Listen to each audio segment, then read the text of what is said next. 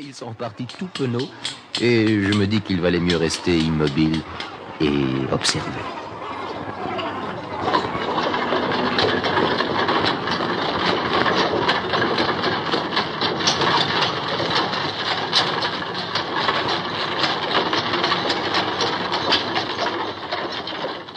Sur la route arriva un beau carrosse, accompagné d'une escorte importante.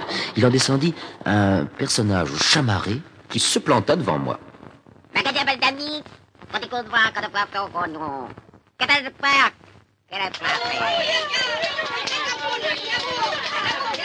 J'avais tellement soif que dès la fin de ce discours, je portais plusieurs fois la main sur ma bouche comme si je buvais.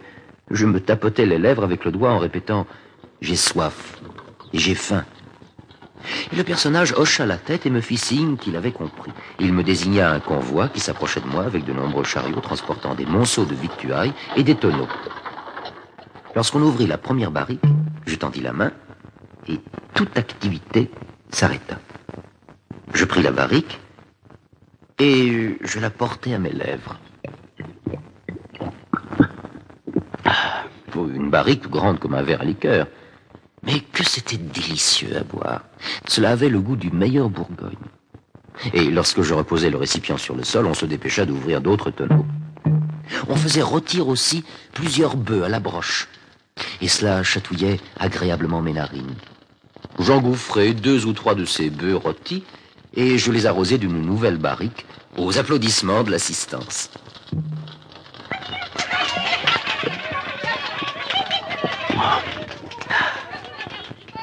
Je me sentais si bien.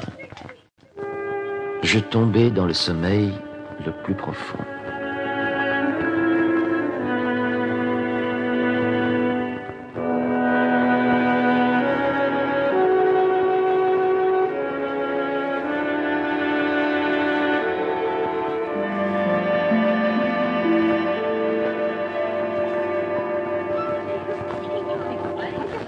Lorsque je m'éveillais, le jour se levait. Heureusement, nous étions tout près de Mildendo, capitale de cet empire qui se nommait, je l'ai appris plus tard, Lilliput.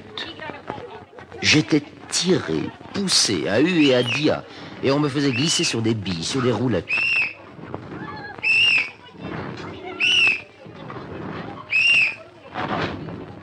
On m'arrêtait devant un édifice qui, pour eux, était d'une hauteur prodigieuse. C'était un temple qui avait été désaffecté parce qu'on y avait commis un crime. Et on me fit comprendre avec force geste qu'on le destinait à mon usage.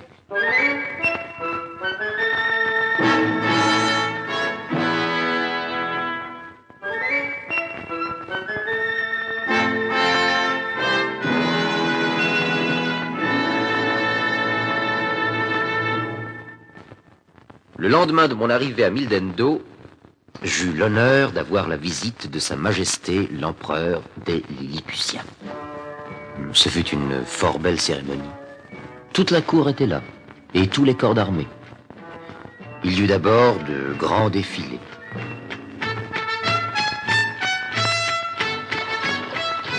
Puis, salué par les trompettes de sa garde, apparut le carrosse de l'empereur.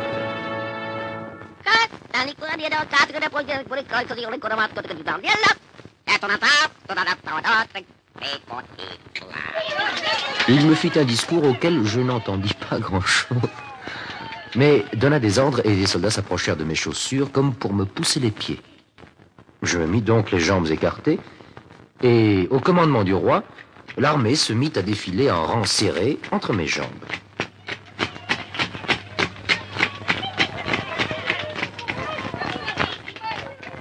J'ai mis bien des jours à apprendre le lilliputien. Le roi avait mis à ma disposition les grands professeurs de l'université. Glub, Atchikouchik et Rabaplouk. Glub, Atchikouchik et Rabaplouk. Gulliver. Glub, Atchikouchik et Rabaplouk.